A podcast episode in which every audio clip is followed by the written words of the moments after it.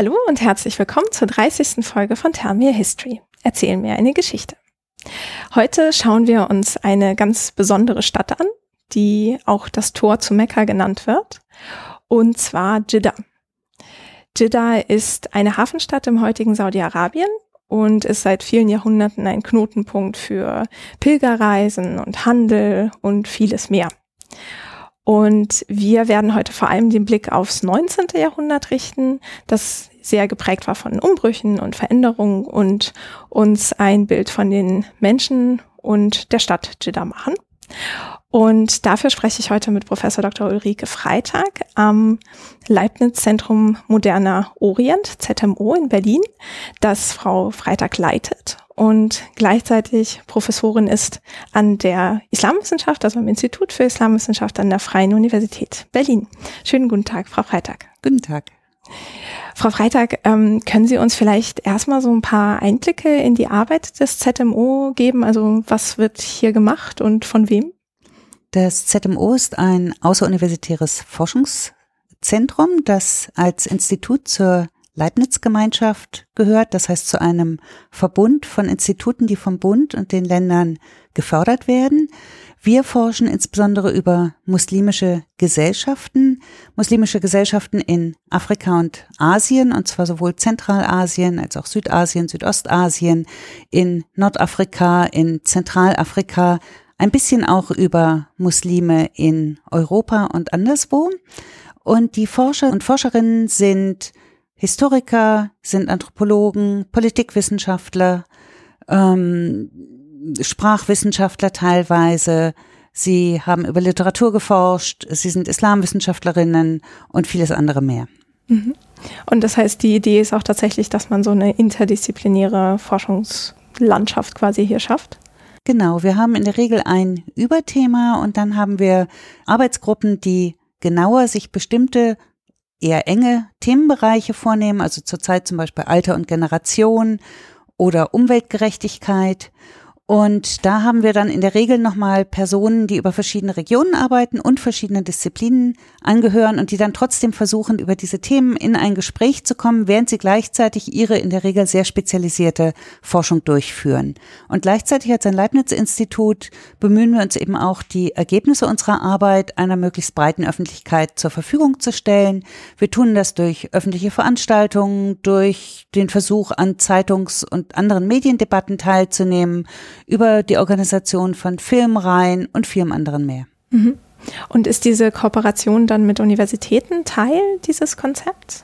Äh, das ist Teil des Konzepts, insofern als wir mit der Freien Universität über meine Professur verbunden sind und viele gerade der jüngeren Kolleginnen und Kollegen auch an entweder der Freien Universität oder der HU unterrichten. Wir sind auch beteiligt an einer gemeinsamen Graduate School Graduiertenschule für Doktorierende, die von der HU, der FU und eben dem ZMO getragen wird. Und wir bemühen uns auch in unseren jeweiligen Fächern ähm, um andere Forschungszusammenhänge, Lehrzusammenhänge, Diskussionszusammenhänge. Mhm. Und was ist Ihr Fach?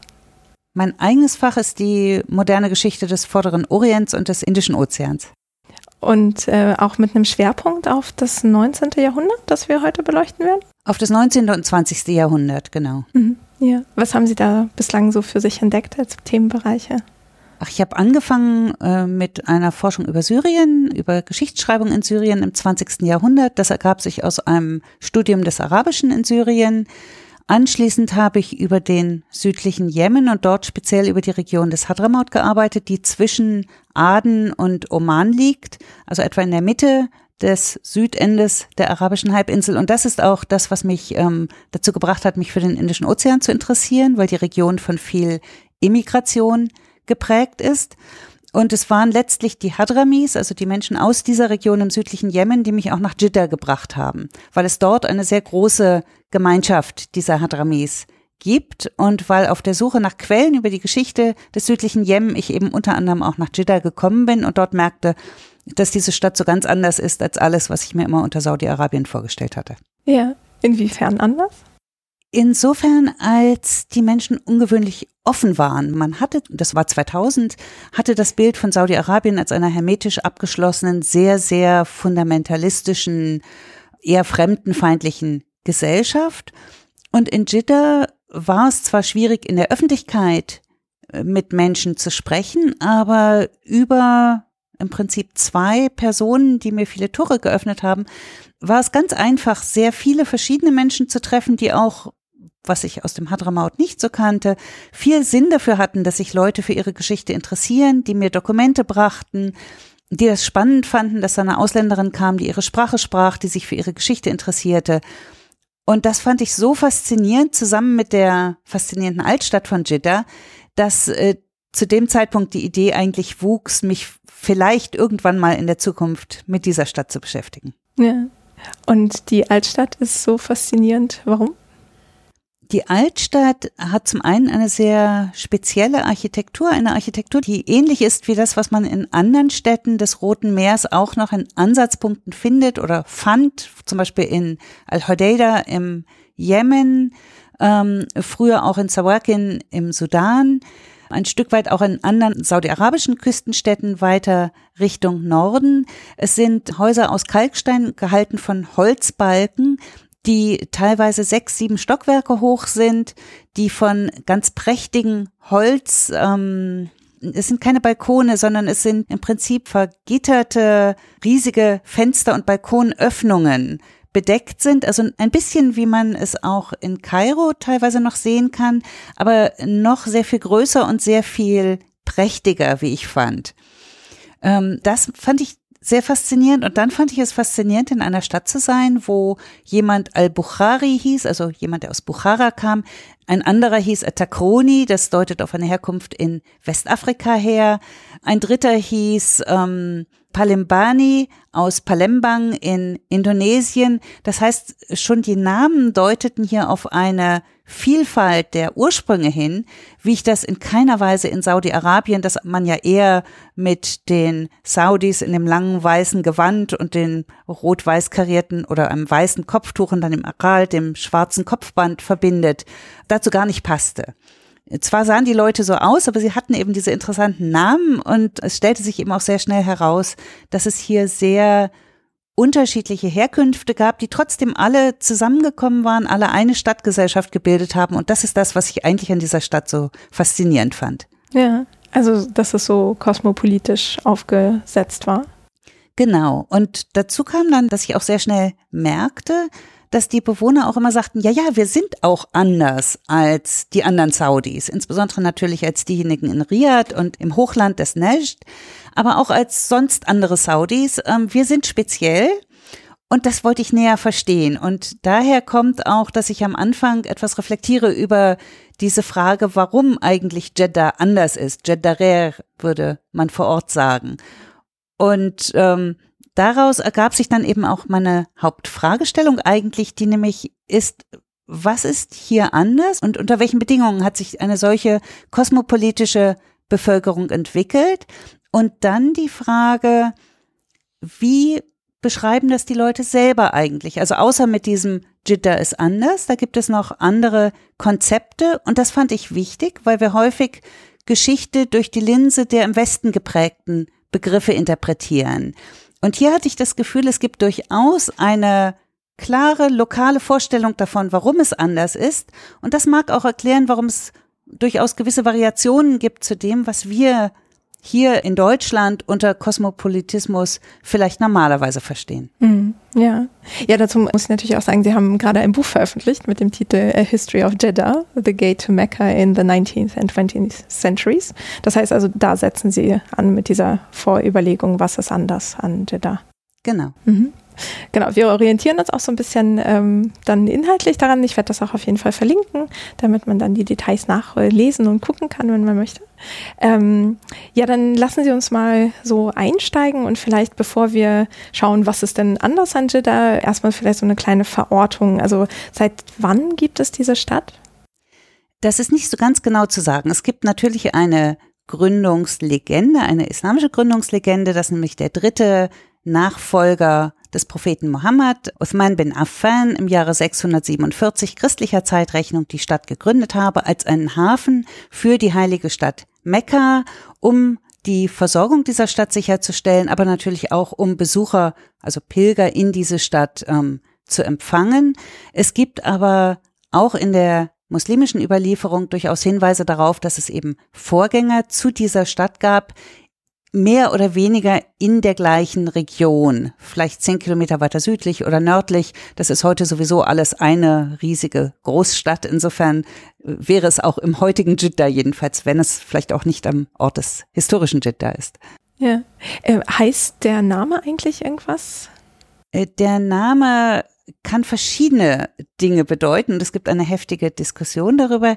Der häufigste, und deswegen sage ich auch Jidda, ist derjenige, dass es eine Anspielung ist auf unsere Großmutter, Jidda heißt auf Arabisch Großmutter, unsere Großmutter nämlich ähm, Eva, die Frau Adams, die außerhalb der Altstadt begraben sein soll, auf einem Friedhof, den es bis heute gibt, auch wenn das Grab in den 20er Jahren zerstört worden ist.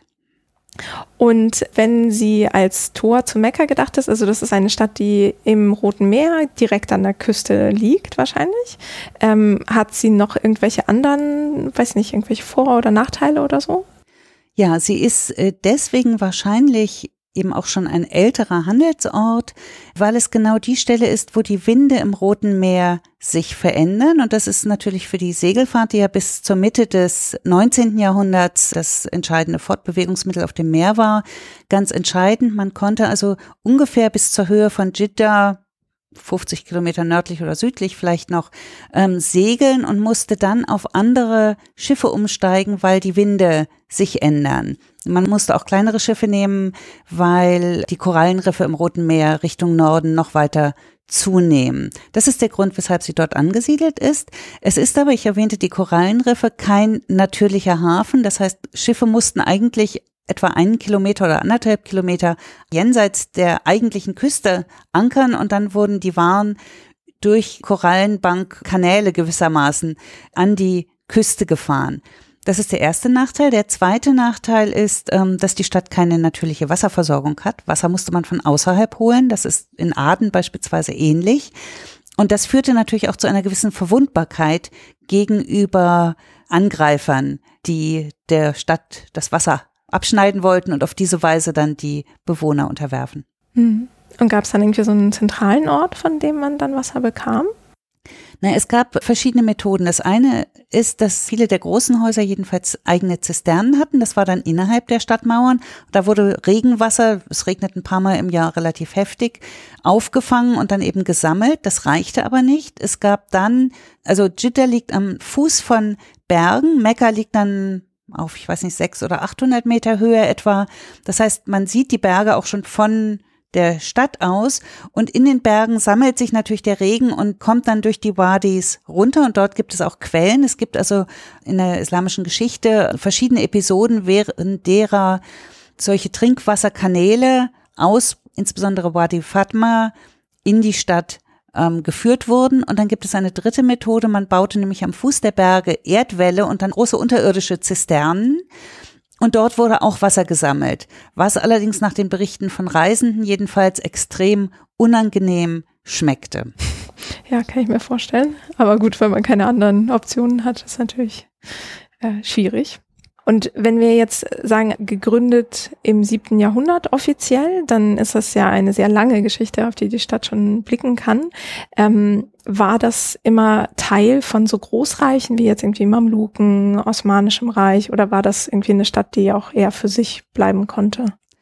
Naja, sie war am Anfang natürlich Teil des ersten Islamischen Reichs und auch des Umayyadenreichs.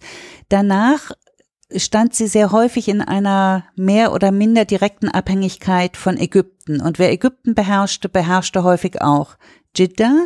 Gleichzeitig aber bildete sich ab dem 10. Jahrhundert eine lokale Dynastie in Mekka heraus, die sogenannten Scharifen, also Nachkommen des Propheten oder jedenfalls Personen, die des behaupteten Propheten Nachkommen zu sein, die ihrerseits eine Art Lokalherrschaft errichteten. Und dann gab es verschiedene Modelle. Das äh, häufigere Modell war, dass diese Sheriffen gewissermaßen das Tagesgeschäft regelten und dann in regelmäßigen Abständen Tribut an die Herrscher Ägyptens oder eben wenn Ägypten wiederum von woanders, etwa von Konstantinopel oder Istanbul aus beherrscht wurde, dann eben an diese Herrscher zahlten.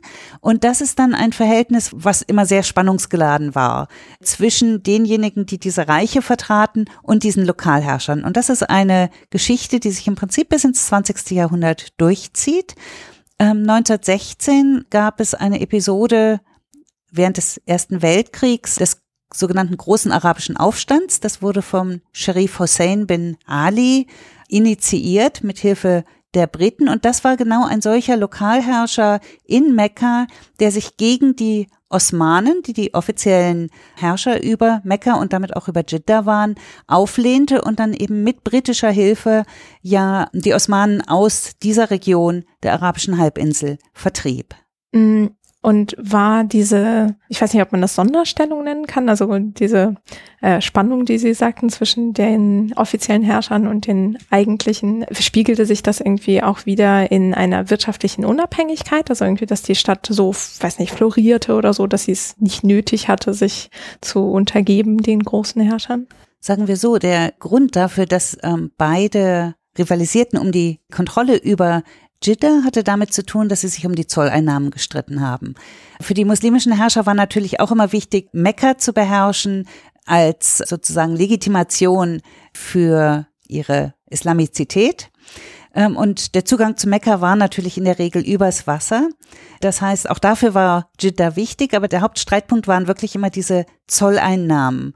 Und ähm, deswegen hat es mal dazu beigetragen, dass die Stadt floriert hat. Es gibt aber auch lange Perioden, wo die Stadt gar nicht floriert hat, wo die Händler ausgewichen sind in andere Städte, die ihnen günstigere Zollbedingungen geboten haben, entweder auf derselben Seite des Roten Meeres oder auch auf der gegenüberliegenden.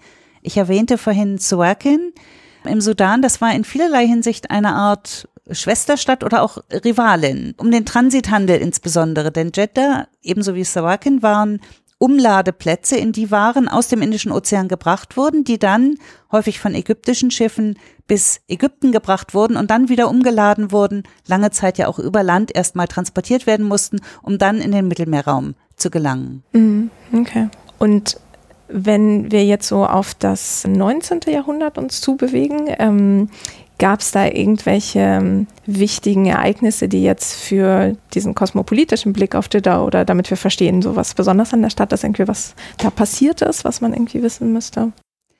Also das 19. Jahrhundert ist ja markiert sozusagen in der Globalgeschichte durch eine Ausbreitung der europäischen Mächte.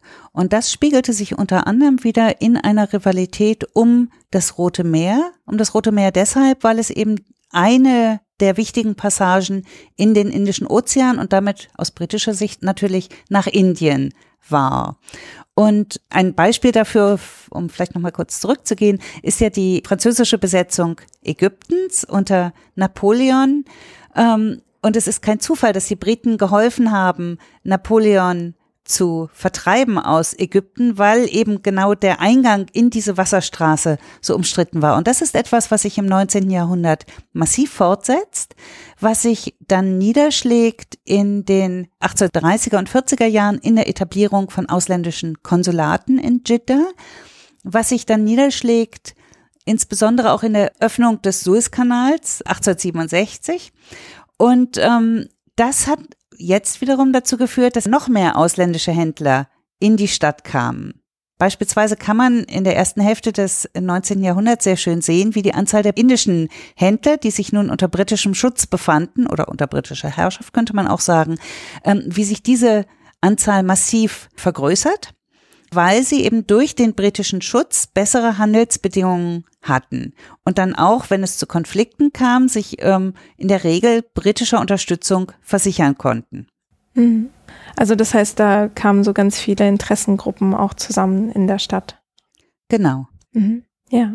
Genau, dann mit dieser Information im Hinterkopf können wir ja mal so ein bisschen tiefer in die Stadt hineinschauen.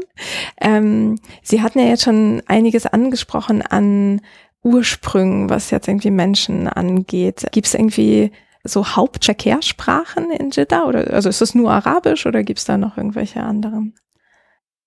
naja, also wenn wir von heute sprechen, wären die Hauptverkehrssprachen Arabisch und Englisch, weil auch die arabischen Eliten in der Regel sehr gut Englisch sprechen. Ähm, früher hätte man neben Arabisch wahrscheinlich sehr viel Urdu gehört oder vielleicht auch Hindi, das weiß ich nicht. Man hätte wahrscheinlich relativ viel Malai gehört als die Umgangssprache von Südostasien. Man hätte wahrscheinlich relativ viel Hausa gehört und auch relativ viel Swahili. Und dann noch, aber das wahrscheinlich eher in kleineren Gruppen, ähm, zentralasiatische Sprachen, Türkisch, Osmanisch war die offizielle Verwaltungssprache.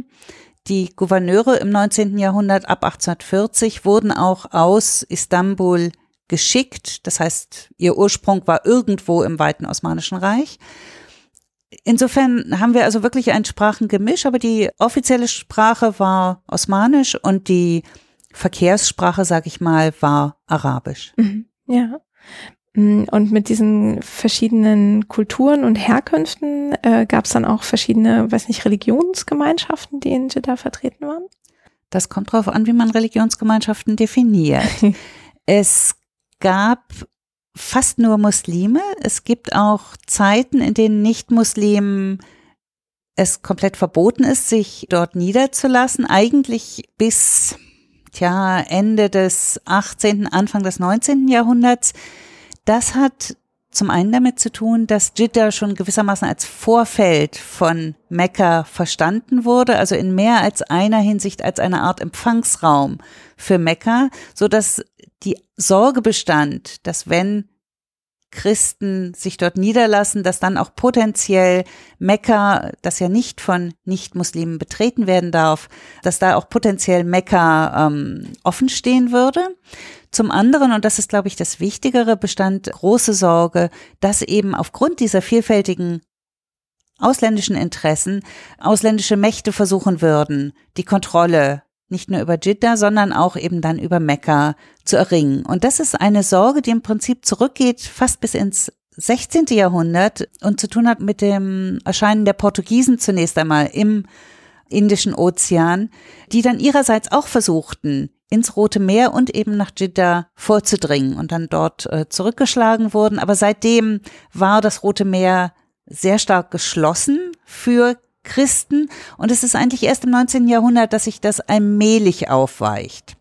Es gibt allerdings immer wieder vereinzelte Episoden, aus denen man schließen kann, dass das zwar die Regel war, die aber nicht immer gleichermaßen ernsthaft eingehalten wurde. Insofern gibt es da sicher noch viele Details, die zu entdecken wären, wenn man die entsprechenden Quellen finden würde. Hm, okay. Also das heißt, offiziell würde ich jetzt im, sagen wir erstmal 19. Jahrhundert im Stadtbild zum Beispiel jetzt auch keine, weiß nicht, Kirchen, Synagogen, irgendwelche anderen Gotteshäuser sehen die hat es dort nicht gegeben. Es ist ganz interessant, es gibt ein Gerücht, dass ein bestimmtes Gebäude früher eine Kirche gewesen sei. Das ist aber ein Gerücht, was wirklich mehr mit heutigen Debatten zu tun hat als äh, mit der Geschichte. Es hat in Jeddah keine Kirchen und keine Synagogen gegeben. Es hat ab dem 19. Jahrhundert vereinzelte Christen bis zu 100 am Ende des Jahrhunderts teilweise auch ein paar hundert vielleicht gegeben. Es hat einzelne Juden auch gegeben, die als osmanische Verwalter, als osmanische Militärs, aber eben dann auch als Händler gekommen sind und sich niedergelassen haben. Die haben wahrscheinlich auch in ihren Häusern Gottesdienste gefeiert, aber das ist eben äh, genau einer der Punkte, wie sich der Kosmopolitismus von Jeddah unterscheidet von dem beispielsweise von Alexandria oder Izmir. Es hat hier in dem Sinne keine religiöse Pluralität gegeben. Es hat aber sehr wohl Schiiten gegeben und Sunniten und unter den Sunniten hat es sehr viele verschiedene religiöse Orden, Sufi-Orden gegeben. Insofern hat es durchaus eine gewisse religiöse Vielfalt gegeben. Deswegen meinte ich eingangs, es hängt von der Definition von Religion ab. Ja, okay. Also schon plural, aber tendenziell innerislamisch äh, genau. plural. Okay, ja, das ist ja auch ungewöhnlich. Ähm, und wie kann ich mir das vorstellen? Jetzt auch immer noch im 19. Jahrhundert, ähm, was die Organisation der Stadt angeht. Also ich kenne das jetzt irgendwie aus Damaskus zum Beispiel früher auf jeden Fall, dass es halt sehr so nach Vierteln organisiert war, also so das eigene Leben und der Alltag dreht sich halt im eigenen Viertel, sei es jetzt irgendwie dem christlichen Viertel oder irgendwie im muslimischen. War das in äh, Jeddah, jetzt abgesehen vom religiösen, aber nach irgendwelchen anderen Linien, war das da ähnlich? Das war ähnlich. Ich habe sogar am Anfang, als ich dorthin kam, gedacht, das Viertel, das Harat al-Sham heißt und das Viertel, das Harat al-Jemen heißt. Ähm, Sham, eine übliche Bezeichnung für Syrien, Jemen für den Jemen, dass das möglicherweise ethnisch geprägte Viertel waren, waren es aber nicht. Es heißt schlichtweg Norden und Süden.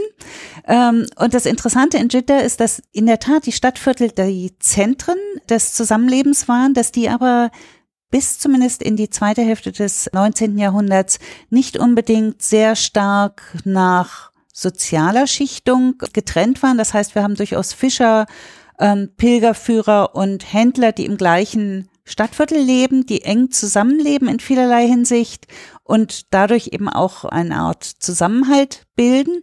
Das ist sozusagen die eine Ebene, wenn man von unten schaut. Wenn man von oben schaut, dann hat man einen osmanischen Gouverneur, der abwechselnd in Jeddah und in Mekka saß und dann einen Qa'im Maqam, eine Art Untergouverneur sozusagen, der für die Stadt und ein bisschen des Umlands zuständig war und der dann im so ab der Mitte des 19. Jahrhunderts begann eine ganze Anzahl an anderen Institutionen an seiner Seite zu haben, also ähm, teilweise auch Stadträte aus gewählten lokalen Notabeln oder also zum Beispiel den führenden Händlern, den führenden Pilgerführern, also eher den reichen Vertretern, aber unter Umständen auch beispielsweise Vorsitzenden von Gilden, von Handwerksvereinigungen, so dass wir hier sozusagen zwei unterschiedliche Perspektiven auf ein ähnliches Phänomen haben können. Ja. Und Sie hatten jetzt gesagt, so dass äh, in einem Viertel verschiedene Menschen zusammenleben konnten, aber dieses nach Norden, Süden eingeteilt, das war jetzt einfach rein geografisch oder hatte das auch irgendeine Bedeutung?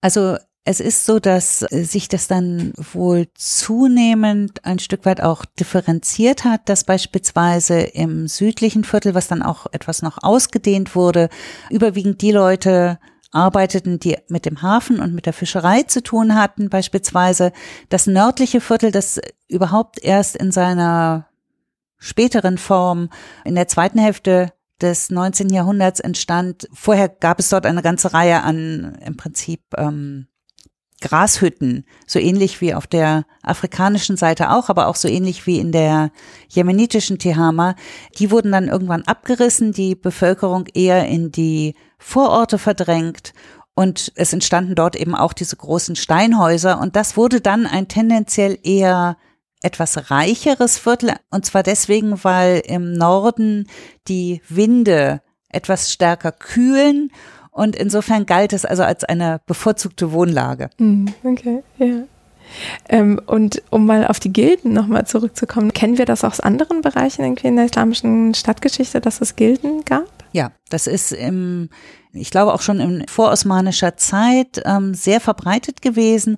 Das war im Prinzip eine Art Eigenregulation des Handwerks zum einen, also es wurden Standards, es wurden Ausbildungen gewissermaßen standardisiert, selbst wenn das jetzt nicht mit Berufsschulen oder ähnlichen Phänomenen verbunden war natürlich.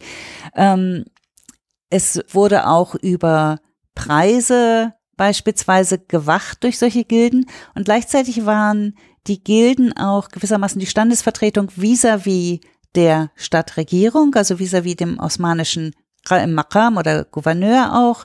Und sie waren gleichzeitig aber auch die Ansprechpartner für die osmanische Verwaltung, wenn es um Fragen wie Steuerabgaben und ähnliches ging. Das heißt also, sie hatten auch so eine Mittlerfunktion, ähnlich wie eben später auch die gewählten Räte, wenn auch mit natürlich anderen Funktionen. Ja. Und äh, sagen Sie, war der Einbezug der lokalen Bevölkerung oder eben solcher Institutionen wie Gilden ähm, gewöhnlich für die osmanische Administration oder war das auch was speziell Jeddah-isches? Das ist absolut typisch und viele der Majalis, man kann sagen Stadträte, da gab es dann unterschiedlich, dann gab es auch einen Handelsrat, der gleichzeitig eine Art Handelsgericht war. Das sind Institutionen, die in der späteren Form jedenfalls ab der Mitte des 19. Jahrhunderts geschaffen wurden im Rahmen der Reorganisation der sogenannten Tansimat des Osmanischen Reichs. Es gibt aber höchstwahrscheinlich, darauf hat meine Kollegin Nora Lafi hier am ZMO immer wieder verwiesen, es gibt wahrscheinlich durchaus Vorläufer Organisationen, die vielleicht nicht in einer ähnlich formalisierten Weise funktioniert haben, die aber wahrscheinlich ähnliche Funktionen wahrgenommen haben. Und das würde auch unheimlich einleuchten, denn man brauchte ja eine Art Scharnier zwischen Verwaltern, die von außen gesandt wurden, die alle paar Jahre ausgewechselt wurden, idealtypischerweise sogar jedes Jahr, und dann einer lokalen Bevölkerung, die ja gewissermaßen das Lokalwissen hatte. Und ohne irgendwelche Scharnierstellen wäre es sehr schwierig gewesen, die Herrschaft in diesem sehr weiten Reich aufrechtzuerhalten. Hm. Ja, das stimmt, das ergibt Sinn. Ähm, bei den Tansimat fällt mir auch ein, da kann ich einen Querverweis auf die Folge Osmanen 2 machen, da hatten wir das dann auch beleuchtet, also wenn jemand da nochmal nachhören mag. Ähm, und was jetzt so die sozusagen Besucher oder vielleicht nicht lokalen Menschen irgendwie aus Europa oder Fernost anging. Sie hatten ja gesagt, dass das Niederlassen verboten war, wenn ich das richtig verstanden habe, für Europäer. Aber Anwesenheit war schon okay, oder? Naja, das ging durch diverse Phasen. Man kann sagen, dass ab den 1830ern auch die Niederlassung möglich war. Aber wir haben schon aus den 17, wann war das? Ich glaube in den 60ern in den späten 60ern oder frühen 70ern den Reisebericht beispielsweise von Carsten Niebuhr, der sich keineswegs als Muslim verkleidet hat, sondern der da relativ offen als Christ aufgetreten ist und dem dann bestimmte Beschränkungen auferlegt wurden, beispielsweise sich nicht dem Mekka-Tor zu nähern. Das spiegelt diese Angst, die ich vorhin erwähnte, davor, dass Mekka von Christen entweiht wird, wieder. Das heißt, es gab schon vorher solche Besucher und ähm, systematische Niederlassungen haben dann in den 1830er Jahren etwa angefangen. Und da kamen dann nicht so furchtbar viele wirkliche Europäer. Es kamen aber relativ viele sogenannte Levantiner, das heißt beispielsweise Italiener oder Griechen oder Franzosen, die aber schon teilweise über Generationen in Ägypten gelebt hatten oder in anderen Teilen des Osmanischen Reichs und die nun die Handelschancen auch in den Indischen Ozean hinein ausnutzen wollten und auf diesem Wege zum Beispiel nach Jeddah kamen. Mhm. Ja. Und kann ich mir dann auch vorstellen, dass es so touristisch dann zuging? Also wenn ich so viele Besucher oder Händler habe oder so, also gab es dann irgendwie viele Gasthäuser?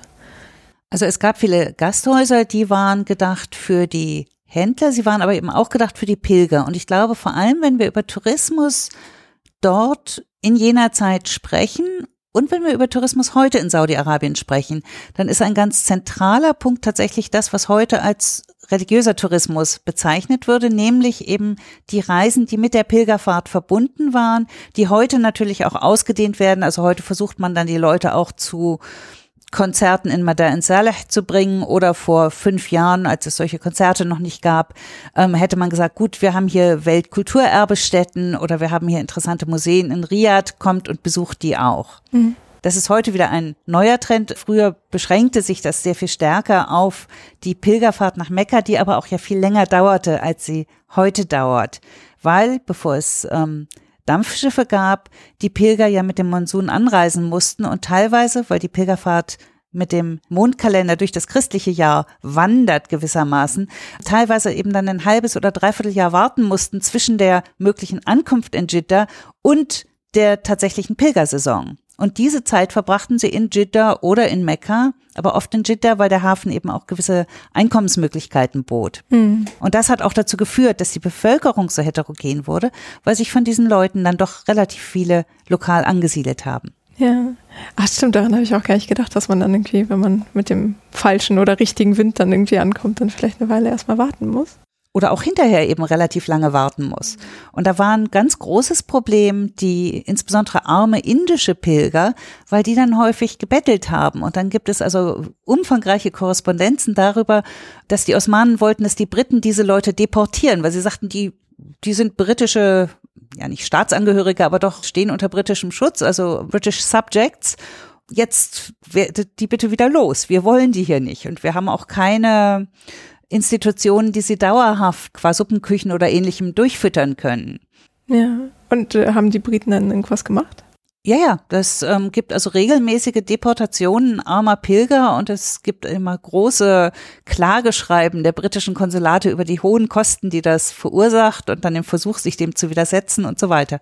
Oh, okay. Aber es gab eben dadurch, um nochmal auf Ihre Frage zurückzukommen, eine ausgeprägte Infrastruktur an Cafés, an Restaurants, teilweise auch dann während der Pilgersaison sozusagen, heute wird man sagen, Pop-up-Restaurants, die eben keine dauerhaften sind, sondern ähm, so kleine Kochgelegenheiten vor den Häusern, in denen Pilger einer bestimmten Region untergebracht wurden. Da haben dann lokale oder auch andere Pilger, die schon länger da waren, ähm, eben dann die einheimischen Gerichte gekocht, damit die Indonesier auch weiterhin ihr indonesisches Essen bekamen oder die Afrikaner ihr Fufu oder was auch immer. Was ist Fufu? Äh, Fufu ist ein Brei aus irgendeiner Wurzel, die gestampft wird zu einem Brei. Aha der ziemlich schlecht schmeckt. okay. Aber solange man da sich ein bisschen heimischer fühlt, ist ja auch schön. okay. Und ähm, ich weiß nicht, ob Sie das schon erwähnt hatten, Mekka war wie weit entfernt von Jeddah? Mekka ist etwa 60 Kilometer von Jeddah entfernt. Das waren also etwa anderthalb Tage mit dem Kamel. Mhm. Ähm, mit Pferd ging es etwas schneller. Viele Pilger sind gelaufen, weil das dann auch als äh, sozusagen eine Anstrengung auf dem Weg zum Ziel galt, die auch nochmal sozusagen spirituell gewürdigt würde. Ja. Mm, aber das heißt, wenn ich jetzt als Pilgerin zum Beispiel aus Indien oder Indonesien irgendwie ankomme, dann würde ich jetzt nicht sozusagen mein Zelt in Jeddah aufschlagen und dann für eine Tagesreise irgendwie nach Mekka, sondern dann für länger dann weiterfahren. Nein, dann wäre man wahrscheinlich von den Boys, die für die großen Pilgerführer arbeiteten, am Hafen abgeholt worden. Dann hätte ich durch eine Gesundheitsinspektion durchgemusst ab den 1860ern ähm, weil man Seuchenprävention betrieb, gegen die Cholera vor allem. Ähm, dann hätte mein Gepäck durch den Zoll gemusst und ich hätte wahrscheinlich einen Teil meiner Wertsachen dabei eingebüßt. Und dann wäre mein Gepäck gebracht worden in das Haus von wahrscheinlich einem Pilgerführer. Das kann ein eigenes Haus nur für Pilger gewesen sein nicht direkt ein Hotel, aber letztlich sowas ähnliches. Oder es kann ein Haus gewesen sein, in dem eine Familie in den obersten Stock gezogen ist und ähm, die unteren Stockwerke vermietet hat, um von der Saison zu profitieren. Und dann hätte ich warten müssen, bis mein Pilgerführer mit der Gilde der Kameltreiber Kontakt aufgenommen hat und für mich einen Platz auf einem Kamel oder zumindest für mein Gepäck einen Platz auf einem Kamel organisiert hätte, vielleicht für meine Frau einen Platz in einer der Sänften, die von den Kamelen teilweise getragen wurden. Und dann wäre ich nach ein paar Tagen, Wochen, Monaten von Jeddah nach Mekka gezogen und wäre dort wieder irgendwo einquartiert worden, hätte dann dort äh, die in Mekka zu vollziehenden Riten vollzogen und wäre dann weitergezogen. Es gibt so einen ganzen Parcours, den Pilger durchlaufen müssen. Wäre dann wieder nach Mekka gekommen und dann entweder nach Medina weitergezogen und von dort in einen anderen Hafen nach Janbor gegangen oder wäre eben wieder zurückgereist nach Jeddah und von dort abgereist. Mhm. Okay, also es hört sich so an, als wenn man es sich leisten kann, dann kümmern sich die Leute vor Ort um alles. Ja, aber man musste dafür extrem viel zahlen, man muss es auch heute noch. Mhm. Aber dann kommt man gewissermaßen in ein äh, Rundum-Paket rein, beziehungsweise es gibt dann eben natürlich immer wieder Pilgerberichte, die sich bitter beklagen, weil ihr sogenannter Motawif, der Pilgerführer, nicht das macht, was er eben eigentlich hätte machen sollen, das Rundum-Sorglos-Paket, sondern sie sich selber um Wasser kümmern müssten, um Versorgung kümmern müssten, etc. etc. Mhm. Und ist das dann durch irgendwelche Agenturen organisiert gewesen, auch im 19. Jahrhundert? Naja, im Prinzip sind die Pilgerführer sozusagen Agenturen, die auch ernannt wurden vom Scherif von Mekka.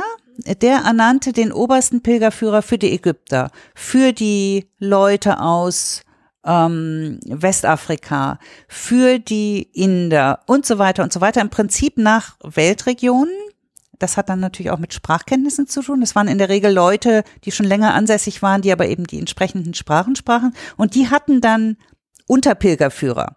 Denn es kann ja nicht eine Person alles organisieren. Und es gibt sozusagen dann in Mekka die Zentrale des Ganzen. Die hatten dann aber eben Ableger gewissermaßen in Jeddah und sie hatten Ableger in Medina so dass die Pilger innerhalb des Systems eines regionalen Pilgerführers oder einer Agentur, wenn Sie so wollen, weitergereicht wurden von Jeddah nach Mekka, nach Medina und wieder zurück.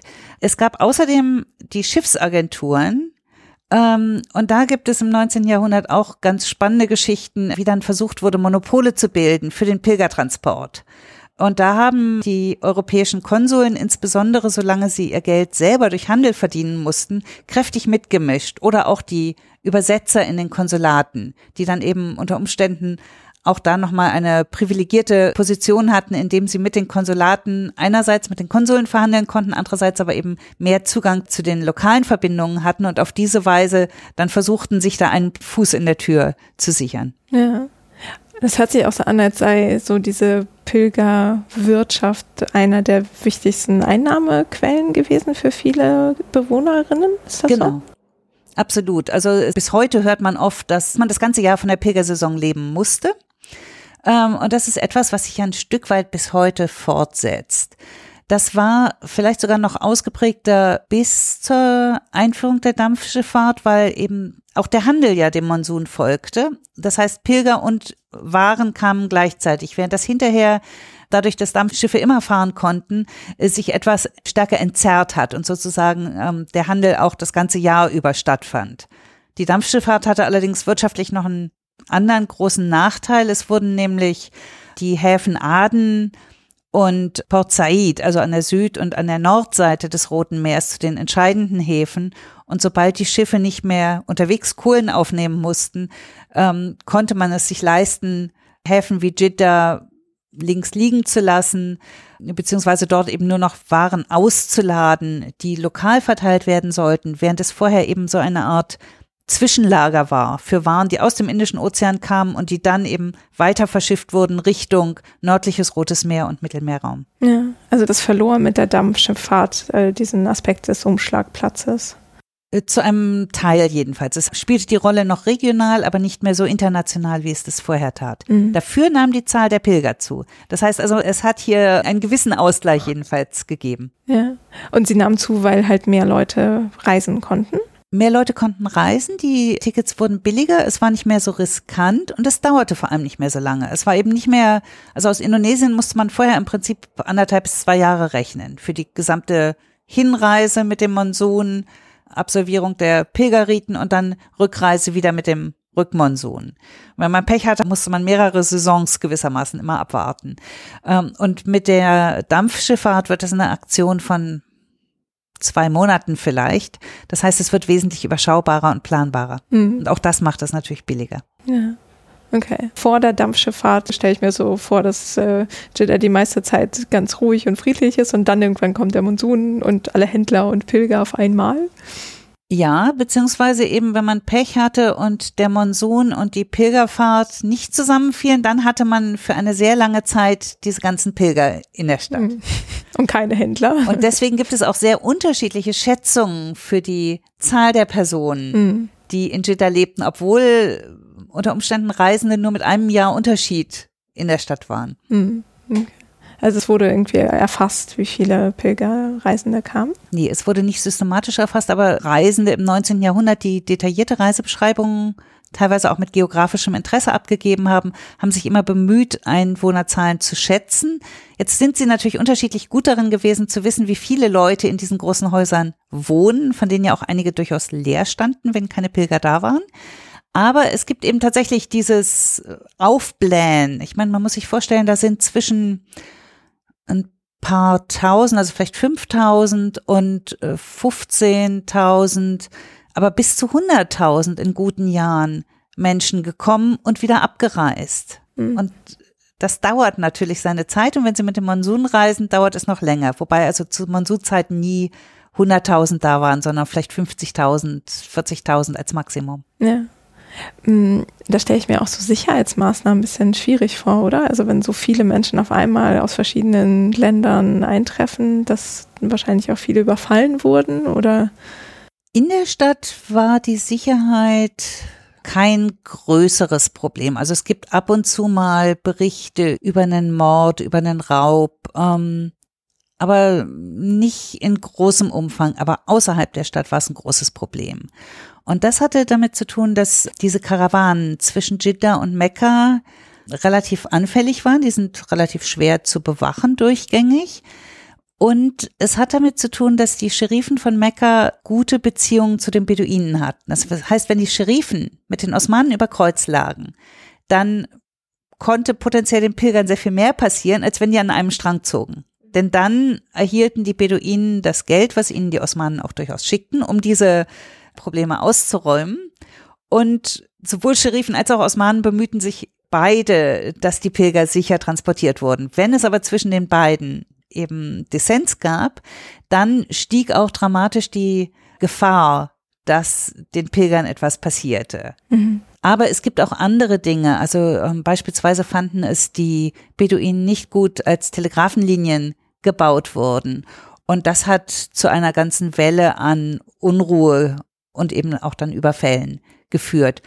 Und es gibt natürlich auf diesen Wegen auch in ganz normalen Zeiten, selbst wenn alles gut läuft, gab es immer wieder Beduinen, die trotzdem einzelne Pilger oder eben auch ganze Karawanen ausgeraubt haben. Mhm. Und waren denn die Beduinen generell eher für sich und haben dann so geguckt, wer ihnen als Kooperationspartner passte, die Scherifen oder die Osmanen, oder hatten die eher so eine Tendenz zu einer der beiden Parteien? Das variierte sehr stark und hing an vielen verschiedenen Faktoren. Und man muss natürlich auch sehen, die Beduinen hatten ihrerseits natürlich auch ein Interesse an der Pilgerfahrt, weil der Transport sowohl der Pilger als auch der ganzen Nahrungsmittel beispielsweise, die nach Mekka gebracht wurden, auch eine ihrer Haupteinnahmequellen waren. Das heißt, auch für sie war es immer eine Abwägung. Es ist nicht so, dass die jetzt ähm, da komplett desinteressiert waren und nur schauten, wo sie den meisten Gewinn machten, sondern das kam schon auch in diese ganzen Überlegungen mit rein. Es ist also ein sehr kompliziertes Gefüge und glaube ich auch noch nicht ausreichend untersucht de facto. Mhm. Gibt es da denn irgendwelche Korrespondenzen oder so, die erhalten sind zwischen diesen drei Parteien? Also ich habe keine Korrespondenzen gesehen der Beduinen selber. Es gibt ähm, ausführliche Korrespondenzen zwischen dem Scherifen von Mekka und dem osmanischen Gouverneur, zwischen dem osmanischen Gouverneur und Istanbul, zwischen auch dem Scherifen von Mekka und Istanbul, weil die dann auch versucht haben, ihre Alliierten in Istanbul zu mobilisieren, um ihre eigenen Interessen gegenüber dem jeweils anderen durchzusetzen. Ähm, da gibt es ganz vielfältige Materialien, die allerdings auch eben mir nicht alle zugänglich waren und die ich auch gar nicht alle versucht habe auszuwerten, weil sich das dann auch schon wieder jenseits der Stadt Jeddah, die ja im Zentrum meines Interesses stand, hm. abgespielt hat. Ja. Ist denn, ich versuche so ein bisschen so den Blick drauf zu behalten, was denn besonders an Jeddah oder ähm, was anders war, war die Anzahl dieser verschiedenen Interessen da so ein Faktor, dass die Stadt so ein bisschen besonders machte? Nee, ich glaube, es war tatsächlich die Vielfalt der Menschen, die durchkamen und die sich eben dort auch niedergelassen haben. Und das ist wirklich etwas ziemlich Besonderes, dass auch junge Immigranten und Immigranten waren häufig Jugendliche. Also wenn man heute sagt, dass ähm, Immigranten nach Europa meistens junge Männer sind. Das ist ein Phänomen, was man dort auch hat, wobei es sich häufig um wirklich Jugendliche handelte, zwischen acht und 12, 15 Jahren etwa. Die haben sich häufig dann verdingt in irgendwelchen Läden als Laufburschen, als Putzjungen, als Jungs für alles. Und wenn sie Glück hatten, dann wurden sie angelernt. Und wenn sie sich geschickt angestellt haben und sie hatten sich ein gutes Geschäft rausgesucht, dann wurden sie vielleicht irgendwann vom Laufburschen für alles eingearbeitet in die Kassenführung eines solchen Handelshauses. Und wenn sie Glück hatten, konnten sie vielleicht auch noch die Tochter ihres Herrn heiraten. Und das passierte relativ häufig. Und das ist etwas, was man sonst in der zentralarabischen Gesellschaft relativ wenig findet. Das ist immer wichtig, gerade wenn Mädchen verheiratet werden, dass die an Araber verheiratet werden und dann eben an möglichst auch noch höherrangige Araber oder an Araber von der gleichen Herkunftsgruppe, vom gleichen Stamm. Und das ist auch bis heute etwas, was in dem Verhältnis zwischen Riyadh und Jeddah eine Rolle spielt, dass viele Riyadis oder viele Menschen aus Zentralarabien sagen, naja, das sind ja gar keine richtigen Araber, sondern die sind ja irgendwie halb Inder oder halb, was weiß ich, halb Usbeken oder ne, halb Afrikaner. Das sind keine richtigen Araber. Und das ist eine der, der Gründe, die auch bis heute für Spannungen und für eine gewisse Geringschätzung auch der Jedawis seitens der Zentralaraber führt. Mhm. Okay. Also so unterm Strich war es einfacher, etwas einfacher als im zentralarabischen Land irgendwie Zugang zu bekommen. Also wenn man jetzt ganz viel Zeit und Arbeit investiert hat, das hört sich jetzt nicht so an, als sei das irgendwie innerhalb von ein paar Monaten möglich gewesen, aber dass man durchaus als irgendwie Fremder da einen Fuß fassen konnte. Ja. Und es gibt sehr, sehr viele Immigrationsgeschichten. Einige davon habe ich in meinem Buch auch erzählt, wo genau das passiert ist. Und dadurch, dass Männer ja auch vier Frauen nehmen konnten, haben die besonders Geschickten dann eben auch vielleicht nicht nur in die Familie derer eingeheiratet, die ihnen am Anfang geholfen haben, sondern haben dann vielleicht auch noch aus anderen Elitefamilien, wenn sie sehr erfolgreich waren, dazu heiraten können und hatten auf diese Weise relativ schnell die Möglichkeit, sich ein wirklich solides und tragfähiges Netzwerk in der Stadt zu etablieren. Mhm. Können Sie da vielleicht irgendwie ein Beispiel anführen? Also mir fallen zwei schöne Beispiele ein. Das eine ist ähm, eine Familie, die im 19. Jahrhundert aus Iran kam, die in ihrer eigenen Darstellung jedenfalls sagt, dass sie von arabischen Stämmen abstammt, die nach Persien ausgewandert sind, sich dort angesiedelt haben und dann eben im 19. Jahrhundert aus politischen Gründen mussten einzelne Angehörige dieser Familie fliehen und einer von denen, die fliehen mussten, war ein Zwölfjähriger, der eben dann nach Jeddah kam, der dort sich bei einer anderen iranischstämmigen Familie, die schon länger ansässig war, verdingte und auf diese Weise den Aufstieg schaffte zur Etablierung eines wohlhabenden Handelshauses, der dann seine Brüder ebenfalls von der iranischen Küste holte, die sich auch ansiedelten, die ein gemeinschaftliches Geschäft ähm, betrieben. Und aus dieser Familie kam dann einer der ersten Parlamentsabgeordneten in Istanbul während der zweiten Verfassungsperiode im Osmanischen Reich, also relativ kurz vor dem Ersten Weltkrieg. Es kam aus dieser Familie der Qa'im Maqam, also der Stadtkommandant, wenn man so möchte, unter den Scharifen und auch noch unter den Saudis. Ähm, das war also eine ausgesprochen und ist bis heute eine ausgesprochen wirtschaftlich erfolgreiche Familie. Wie heißt die? Ali Reza. Mhm. Eine andere schöne Geschichte ist die von Mohammed bin Awad bin Laden. Bin Laden durchaus die Familie von Osama bin Laden. Das ist der Großvater, der als kleiner Junge aus dem Hadramaut angeblich zu Fuß 800 Kilometer gekommen ist und zunächst in Mekka und dann in Jeddah Arbeit gesucht hat, der dann ein Bauunternehmen aufgebaut hat und ähm, damit zum größten Bauunternehmen in Saudi-Arabien wurde, das bis vor kurzer Zeit auch das größte Unternehmen war, das die ganze Umgestaltung von Mekka, die Erweiterungen der großen Moschee, die erst seit den 50er und 60er Jahren stattgefunden haben, betreut hat, die aber auch die ganzen Autobahnen gebaut hat und ähnliches. Hm. Okay, also auch eine steile Erfolgsgeschichte. Auch eine absolute Erfolgsgeschichte und Osama ist dann sozusagen einer der vielen ähm, Enkel gewesen. Ja. Und gab es da irgendwie was Besonderes an deren Strategien oder so, um sich da ein Leben aufzubauen? Nein, ich glaube, dass, also klar, die Strategie war ähm, teilweise über regionale Netzwerke zu agieren. Also beispielsweise die Ali Rezas, der erste Ali Reza hat sich bei den Sahels verdungen, die eben die gleiche Herkunft hatten. Und da gab es durchaus regionale, wie soll ich sagen, Solidaritätsnetzwerke. Ähm, und danach sicher Heiratsstrategien. Aber ich glaube, auf eine Erfolgsgeschichte kommen wahrscheinlich zehn Geschichten von Scheitern. Der Begründer der Nationalen Bank von Saudi-Arabien, auch jemand aus dem Hadramaut, ist, glaube ich, drei oder viermal in den Hadramaut zurückgekehrt, weil er eben keinen Erfolg hatte. Und ist dann aber immer wieder gekommen, weil es im Hadramaut zu schwierig war äh, zu überleben. Und dann hat es geklappt.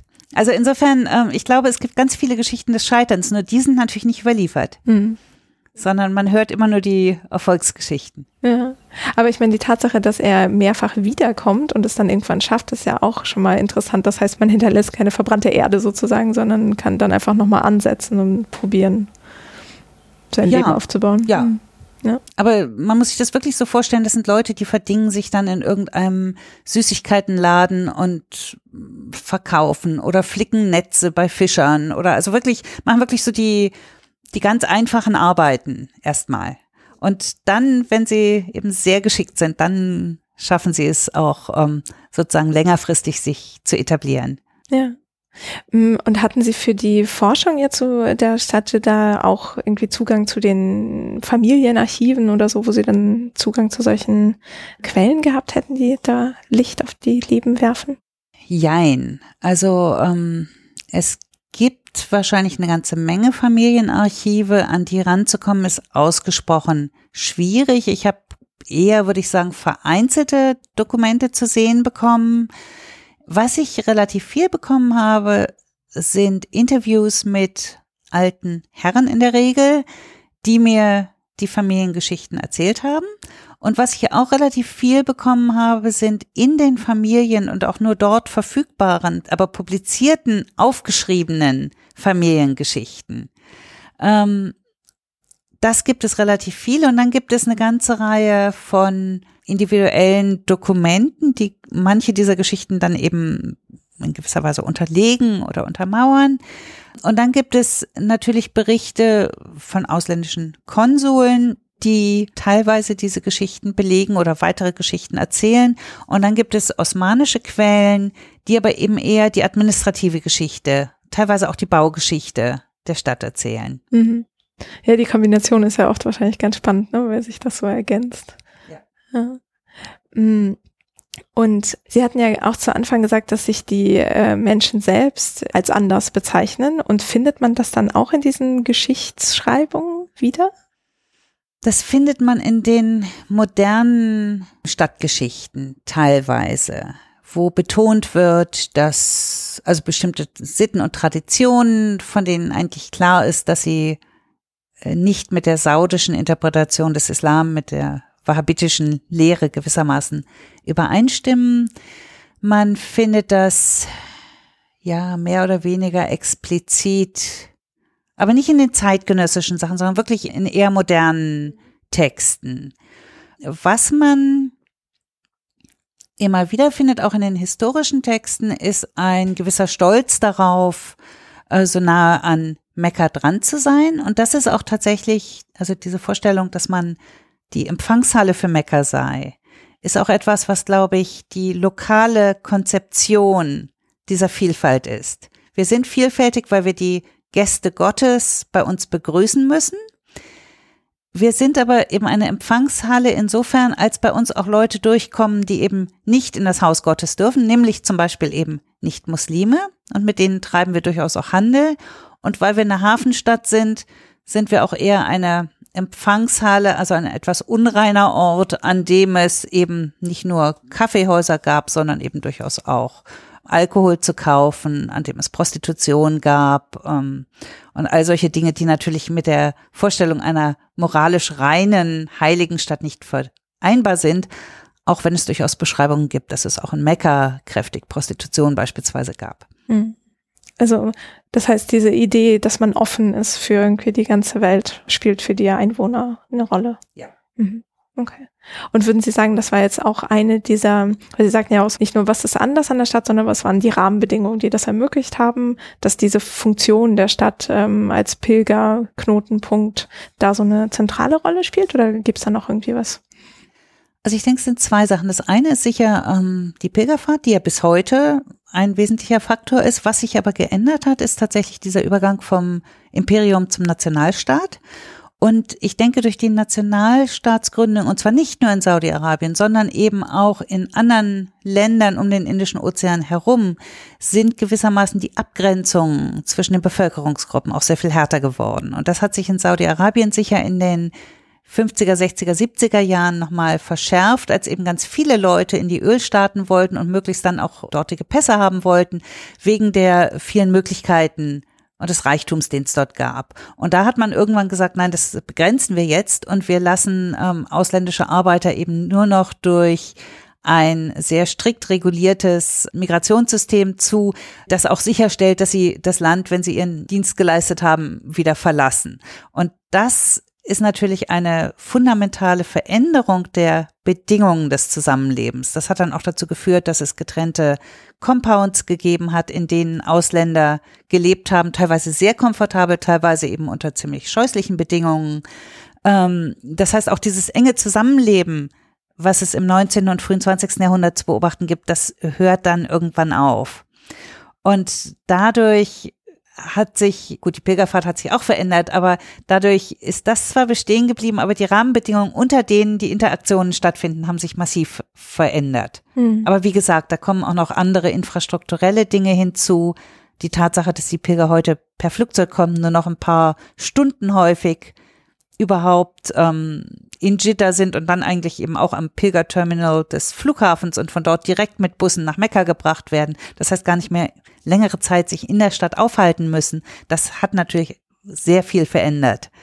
Und man versucht jetzt, sie als Touristen wieder zu gewinnen, aber auch das ist natürlich auf einer ganz anderen Grundlage als früher, als sie dann eben trotzdem in den Häusern wohnten, sich unter Umständen vor Ort noch Geld verdienen mussten, um die Rückfahrt zu bezahlen oder so.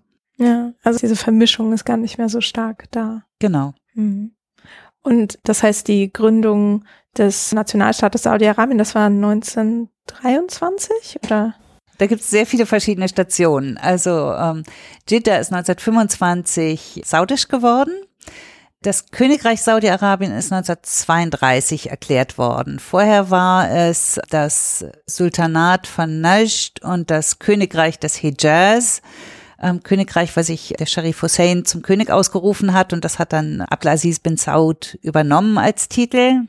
Ähm, das war so eine Art Doppelmonarchie sozusagen. Und das ist dann 32 zum Königreich Saudi-Arabien zusammengeführt worden. Okay. Und neben denn die Einwohner Jiddahs, das so auch als Schnitt irgendwie, als Zäsur war, diese Gründung für sich?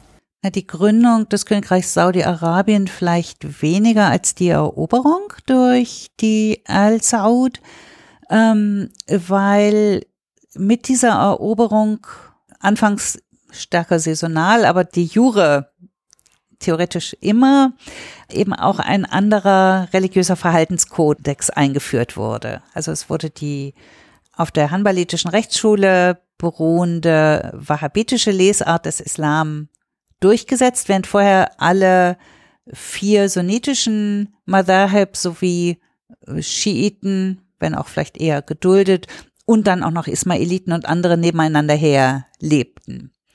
Und das bedeutete auch, dass beispielsweise so Dinge wie Musik, wie bestimmte Traditionen, die mit dem Umgang der Geschlechter miteinander zu tun hatten, der Besuch von Heiligengräbern und all solche Dinge verboten wurden, Heiligengräber zerstört wurden, ähm, Predigten nur noch von wahhabitischen Gelehrten vorgenommen werden durften und sozusagen in den spätestens in den 30er Jahren auch ein deutlicher Elitenwandel stattfand. Ja. Und führte das auch zu einer neuen Selbstwahrnehmung der Jedi? Im Prinzip schon, wobei es gibt ein stark ausgeprägtes ähm, Selbstbewusstsein. Es gibt ein schönes Buch von May Yamani, The Cradle of Islam, wo sie beschreibt, ähm, was alles sozusagen das hijazische Lebensgefühl, was sich eben unterscheidet von dem allgemeinen saudischen in ihrer Sicht, was das alles ausmacht. Und das geht über Essen, über bestimmte Traditionen, Kleidung und so weiter, ähm, sozusagen viele Bereiche des Alltagslebens durch. Gleichzeitig gibt es aber auch natürlich viele, die die Zeichen der Zeit erkannt haben und die gesagt haben, gut, das ist jetzt der Staat, das ist jetzt das System und wir passen uns dem an und machen damit. Also es gab auch sehr viele, die einen sehr pragmatischen Umgang damit gewählt haben, so dass ich jetzt nicht sagen würde, alle ehemaligen Jedawis fühlen sich immer noch als Jedawis und komplett unterschiedlich von den anderen Saudis. Mhm. Es gibt bis heute regionale Unterschiede, regionale Eigensinnigkeiten, teilweise auch einen sehr stark ausgeprägten Lokalpatriotismus. Aber das ist sektoral. Ich glaube nicht, dass man sagen kann, dass es durch die Bank weg so ist. Es gibt natürlich Dinge wie beispielsweise den Krieg im Jemen der angesichts der Tatsache, dass so viele Leute in Jeddah jemenitische Wurzeln haben, durchaus, wie soll ich sagen, bestimmte Sensibilitäten in Jeddah berührt, die man in Riyadh nicht kennt. Also ich glaube, in Jeddah ist das Mitgefühl mit den Jemeniten sehr viel größer als in Riyadh, wo man eher eine politische Perspektive auf den Konflikt pflegt. Aber ja, es ist schwer zu sagen, ob das ich heute nochmal irgendwie politisch ummünzen würde. Ich würde das eher bezweifeln. Ja. Mm, und dieser Blick auf das Kosmopolitische an Jeddah, würden Sie sagen, das ist heute noch irgendwie eine hilfreiche Linse, um irgendwie die Stadt zu verstehen? Ich glaube, es ist eine hilfreiche Linse, um historisch auf die Stadt zu sehen. Es ist gleichzeitig etwas, was heute im City Branding, in der Vermarktung der Stadt eine unheimliche Rolle spielt ähm, und was gleichzeitig auch von Kronprinz Mohammed bin Salman in gewisser Weise genutzt wird, um zu zeigen, schaut mal Leute, wir sind doch gar nicht so fanatisch und so verbohrt und so verschlossen, wie ihr immer sagt. Guckt euch diese Stadt an. Das wird gefeiert bei Stadtfestivals. Das spielte schon eine Rolle bei der Beantragung des Status als Weltkulturerbe, was die Altstadt von Jeddah 2014 bekommen hat oder ein Teil der Altstadt von Jeddah. Ähm, das ist also etwas, was einerseits sozusagen auch Ausdruck des Lokalstolzes ist, aber eben auch gleichzeitig inzwischen auf nationaler Ebene durchaus eine gewisse Funktion erfüllt. Ja, ja, ist ganz spannend. Mm. Wir haben ja jetzt so ganz viele Schlaglichter geworfen auf äh, Personen, Geschichten, Dynamiken innerhalb der Stadt. Ähm, Gibt es da noch irgendwas, was Sie gerne, weiß nicht, nochmal in den Vordergrund äh, rücken würden oder vielleicht den Hörenden auf den Weg geben? Also ich glaube, was mich besonders beeindruckt hat an der Geschichte von Jeddah, ist tatsächlich dieser Kosmopolitismus. Und ich glaube, man greift zu kurz, wenn man sagt, Kosmopolitismus muss aber bedeuten, dass Christen, Juden und Muslime friedlich beieinander leben. Ähm, das ist häufig eine Perzeption, die eben sehr stark von einer ganz spezifischen mediterranen Brille geprägt ist und die nicht sieht, dass es auch ein sehr friedliches, sehr vielfältiges Zusammenleben von schwarzen, weißen, Sklaven, Händlern, sehr unterschiedlichen Ethnien geben kann, dass das eine genauso große Herausforderung im Prinzip darstellt und dass das etwas ist, was hier unter dem Mantel des Islam natürlich gelungen ist und was grosso modo, es gab natürlich auch immer mal wieder Konflikte. Das will ich überhaupt gar nicht unter den Teppich kehren. Aber ich glaube, das ist insgesamt doch etwas, was diese Stadt sehr stark prägt und was, glaube ich, uns auch zeigen sollte, dass wir, wenn wir solche Begriffe wie Kosmopolitismus, aber eben auch andere soziologische oder politikwissenschaftliche Begriffe nehmen, dass man dann auch schauen sollte, Gibt es vergleichbare Phänomene in anderen Gesellschaften und wie werden die unter Umständen vor Ort geprägt und was sind da die Besonderheiten? Das wird dann gelegentlich als Vernacular Cosmopolitanism bezeichnet, als etwas, was in den Lokalsprachen, also lokaler Kosmopolitismus gewissermaßen geprägt wird. Ich glaube, das ist auch noch eine eurozentrische Sicht, die immer davon ausgeht, dass unsere Definition die eigentlich richtige ist. Und dann gibt es da noch so ein paar Dialekte, die auch noch mit ihren dialektalen Konzepten kommen wollen. Ich glaube, wenn wir wirklich eine globale Betrachtungsweise der Geschichte wollen, müssen wir schauen, ob wir eine Sprache finden, die es uns erlaubt, diese unterschiedlichen Nuancen bestimmter Praktiken konzeptionell zusammenzuführen, damit wir dann auch diese Übersetzungsleistung bringen können und nicht nur sagen können, hier jeder Ort hat sozusagen nur seine Lokalgeschichte, sondern auch diese Lokalgeschichten global zueinander sprechen lassen können. Mhm. Ja, das ist, glaube ich, ein sehr schönes Schlusswort. Ja, dann äh, bleibt mir mich ganz herzlich zu bedanken für die tollen Ausführungen und die Einblicke in Jeddah. Und wer noch mehr Informationen braucht, kann auf jeden Fall Ihr Buch zur Hand nehmen und die anderen Lesetipps, die wir noch einstellen. Ähm, genau, und dann würde ich sagen, alles Gute erstmal für die nächsten Projekte. Ich danke Ihnen ganz herzlich.